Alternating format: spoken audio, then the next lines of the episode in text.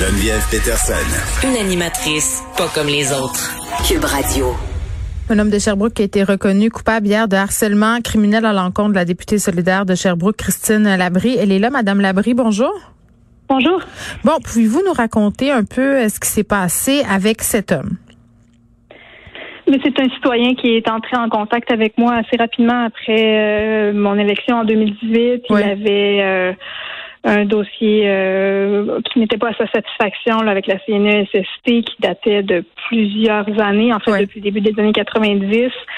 il n'a pas été satisfait des services qu'on lui a offerts au bureau parce qu'on n'a pas réussi à obtenir ce qu'il souhaitait finalement, ce qu'il tentait mm-hmm. d'obtenir depuis des décennies. Et puis, c'est à ça, il s'est mis à à, me mettre dans le paquet finalement euh, de, toutes les personnes qui l'accusaient d'être complice de torture. Euh, il a multiplié les, insultes, les propos dégradants à mon égard, euh, notamment en communiquant avec moi, mais aussi en faisant suivre des communications comme celle-là à, à l'ensemble de la classe politique, même à des gens à l'international, et puis toujours en me mettant en copie.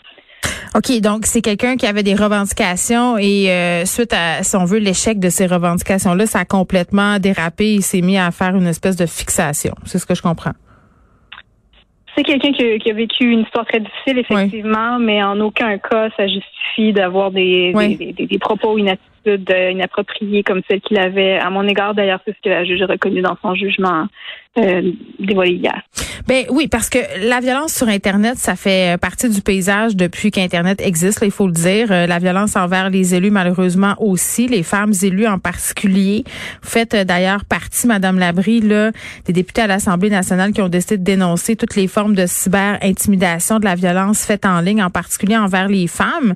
Euh, Puis tu sais, comme travailleuse de l'information, euh, on en essuie aussi beaucoup des menaces, du harcèlement. Sauf qu'à un moment donné, il y a une espèce de trop-plein. Puis serais intéressée de savoir à quel moment, c'est quoi la limite? À quel moment vous avez décidé de porter plainte? À quel moment vous êtes dit, hey, là, ça a plus de sens, ça a plus de bon sens, il faut, il faut faire quelque chose parce que je sais pas pour vous, mais si moi je faisais des plaintes à chaque message euh, problématique que je reçois, je passerais ma journée au poste de police. Effectivement, il y en a qui en reçoivent plus que d'autres. Moi, pour être honnête avec vous, je n'en recevais pas beaucoup, euh, mais ceux que je recevais étaient extrêmement, euh, extrêmement violents, du moins à mon avis. Puis c'est notamment ceux de, de cette personne-là. Euh, je me suis sentie très ébranlée à un moment donné quand il a notamment nommé mes enfants dans une de ses communications. Euh, ça, ça m'a dérangé. Mais le, moment où j'ai décidé vraiment de porter plainte, parce que à plusieurs reprises, je lui avais demandé d'arrêter. Je lui avais dit que je pouvais porter plainte, que je souhaitais pas le faire parce que je savais que ça l'aiderait pas, mais je l'invitais à arrêter. Puis plusieurs mois plus tard, il continuait. Puis le moment où j'ai décidé de finalement porter plainte officiellement, ça a été justement après la dénonciation que j'ai fait ici euh, au Salon Bleu avec d'autres collègues, euh, parce que j'invitais tout le monde qui vivait ça à porter plainte. Puis euh, moi-même, je l'avais pas fait.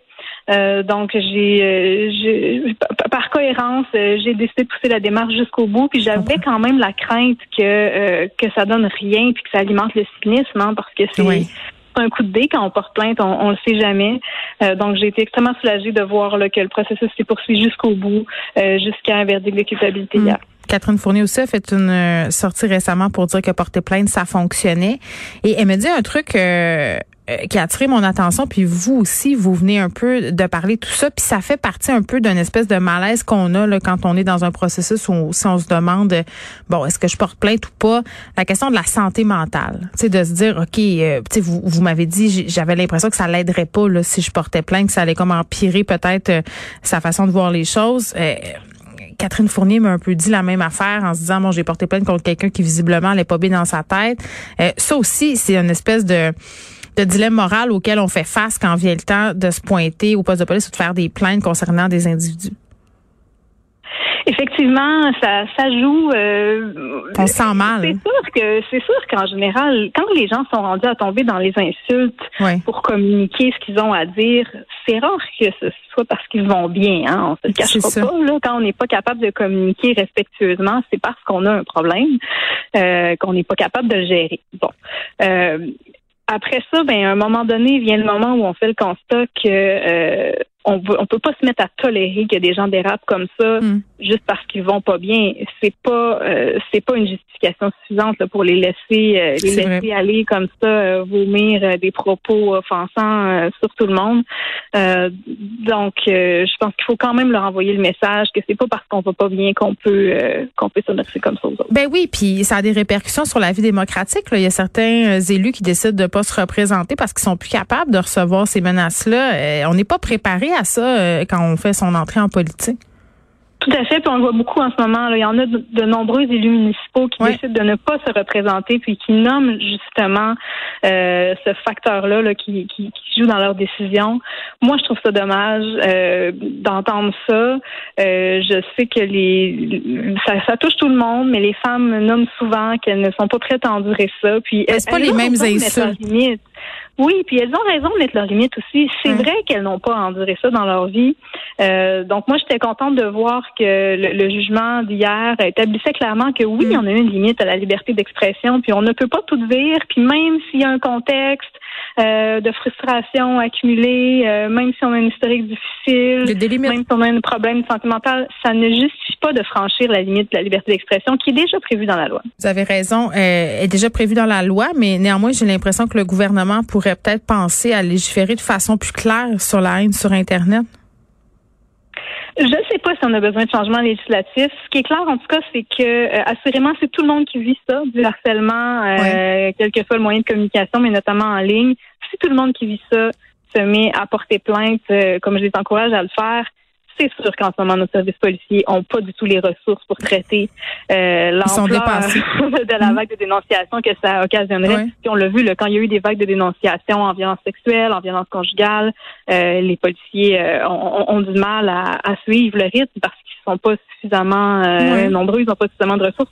Ça va être la même chose si les gens se mettent à dénoncer massivement en portant plainte le harcèlement en ligne. Oui, mais les policiers, Madame Larue, excusez-moi, mais les policiers me disent souvent qu'ils ont un peu les mains liées, c'est-à-dire qu'ils voudraient pouvoir intervenir, mais que la loi ne leur permet pas de le faire parce que ce sont pas des menaces claires, parce que ce sont des menaces mm-hmm. voilées. je pense qu'il y a un bout à faire là. Moi, je suis pas d'accord quand vous dites que le gouvernement devrait pas légiférer. Là, je pense qu'on devrait donner de la latitude, notamment au niveau du ministère de la Justice, pour donner les moyens aux policiers d'intervenir parce que moi, je l'ai senti à plusieurs reprises. Ils veulent faire quelque chose, mais ils ne peuvent pas. La loi ne leur permet mhm. pas de le faire. Ben effectivement, moi je pense qu'il y a des, des, réflexions à faire sur ce qui est dans le code criminel en ce moment. Là, euh, il y a des au niveau de la violence psychologique, euh, on pourrait aller plus loin. Bien sûr. Mais euh, par exemple, moi dans le cas de ma plainte, c'était pas une plainte pour harcèlement criminel. Alors, je ne me suis pas sentie menacée dans mon intégrité. Oui une plainte pour communication harcelante. Donc, ça n'implique pas que je me sente menacée, c'est autre chose. Il n'y en avait pas de menace à mon égard. C'était simplement des propos offensants répétés à mon égard euh, qui visaient à me déranger de manière explicite.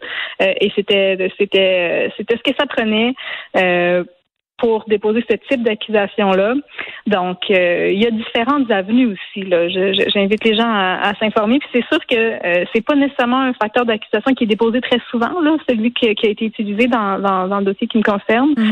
Euh, peut-être qu'il le sera davantage suite à ce jugement-là. Euh, parce que oui, il y a les menaces, puis il y a aussi d'autres types de propos qui ne euh, sont pas nécessairement une menace directe, mais qui sont quand même extrêmement problématiques. Oui, merci euh, d'avoir porté ça, Christine Labrie. Je pense que c'est important qu'on ait des témoignages justement qui alimentent pas le cynisme là, ambiant, de dire que parfois ça fonctionne. il faut vraiment le faire. Christine Labrie, qui est députée solidaire de Sherbrooke.